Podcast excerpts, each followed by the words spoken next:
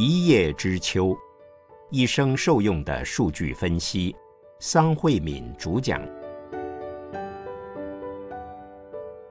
亲爱的听众朋友，大家好，我是桑慧敏。本集的主题是系统思维，而非细节思维。我先分享一个生活实例：七岁的小儿子正在学最大数与最小数。过年期间，我问他比一百小的最大整数是多少？他摸不着头绪。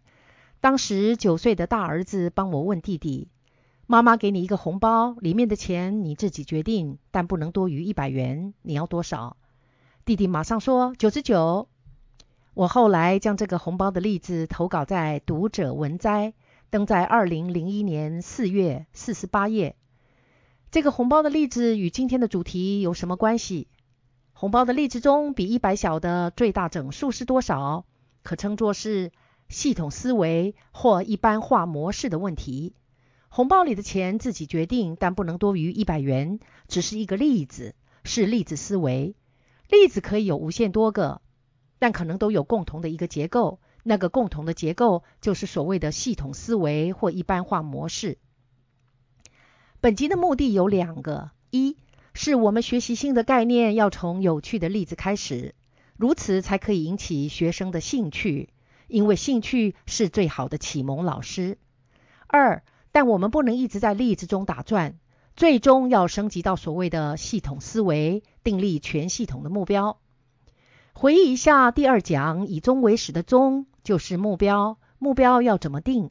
有全系统的目标。也有子系统的目标，系统思维就是制定全系统的目标。接着，我们从有趣的例子开始，慢慢引导出系统思维的观念。现在考虑一个制造系统的例子。制造系统的终，也就是目标，应该是什么呢？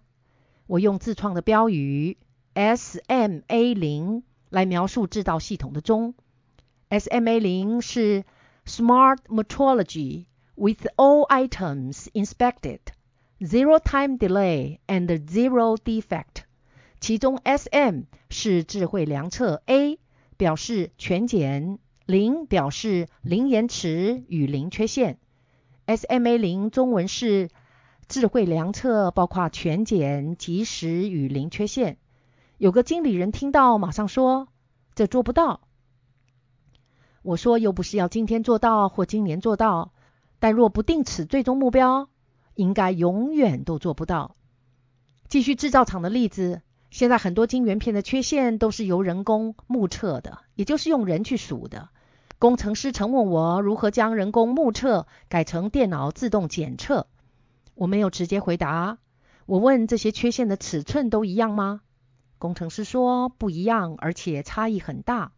我又问为什么要计算缺陷总数而不计算缺陷总面积？然后再计算缺陷总面积在晶圆片上的比率呢？工程师说，以人工目测要用显微镜放大千倍，去数缺陷总数都有困难，怎么可能要求他们去算面积？于是我再问，所以计算面积才是最终目标喽？工程师说，确实如此。计算缺陷总数与计算缺陷面积是需要不同的数据分析的方法。这个例子告诉我们，当不受工具的限制，才有可能看出真正的问题，才有可能定出真正的系统目标。所以定最终目标时，暂时不要受限于目前的环境。大家乍听之下觉得理应如此，也觉得自己会如此定系统目标。事实上，根据我的观察，经常不是如此。我常问学生他们最大的愿望，很多人都说就是在台积电当工程师。我问他们愿望为什么不是在台积电当执行长呢？他们说那当然好，但是太困难，所以根本不敢想。各位听众朋友，请仔细听我刚才的问题：你最大的愿望？我的问题并不是以你现在的能力能找到什么工作。可见很多人的习惯思维在定最终目标时，都已受限于目前的环境。接着举一个有关文学的例子。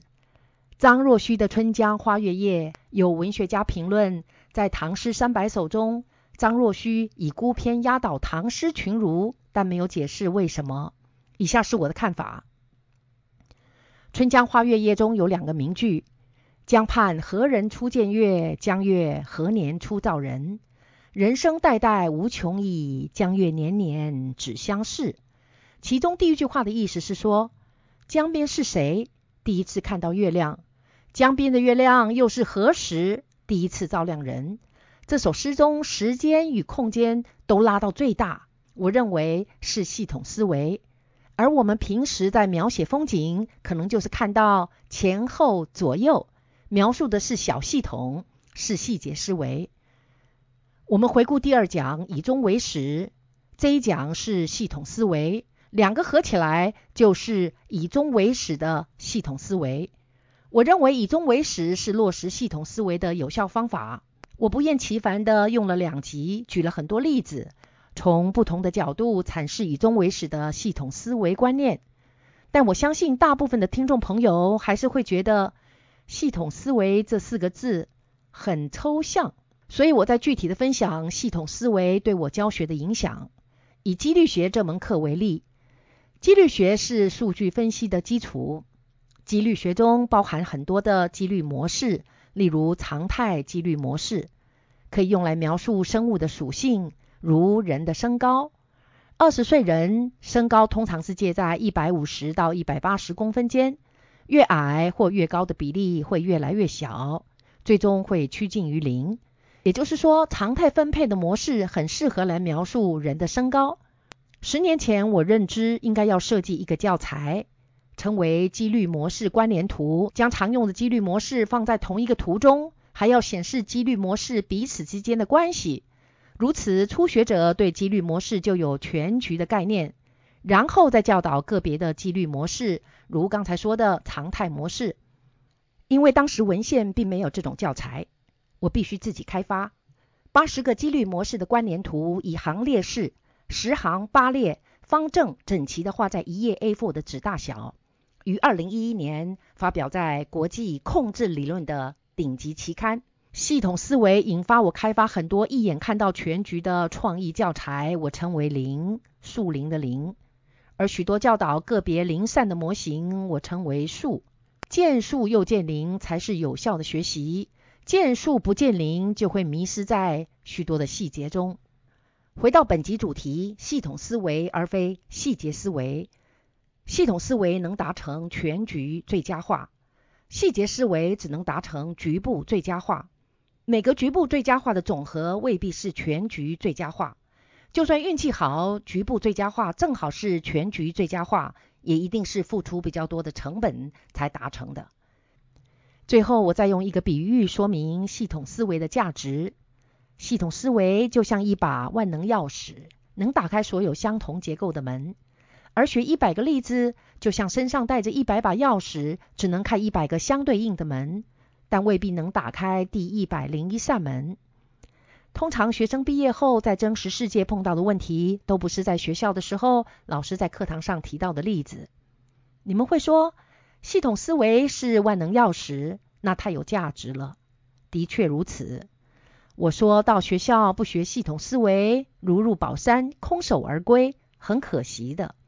大家可能又急着问，那如何学会系统思维？我在此只能简单的回答：首先要分辨现象与真相。现象有无限多种，但真相只有一个。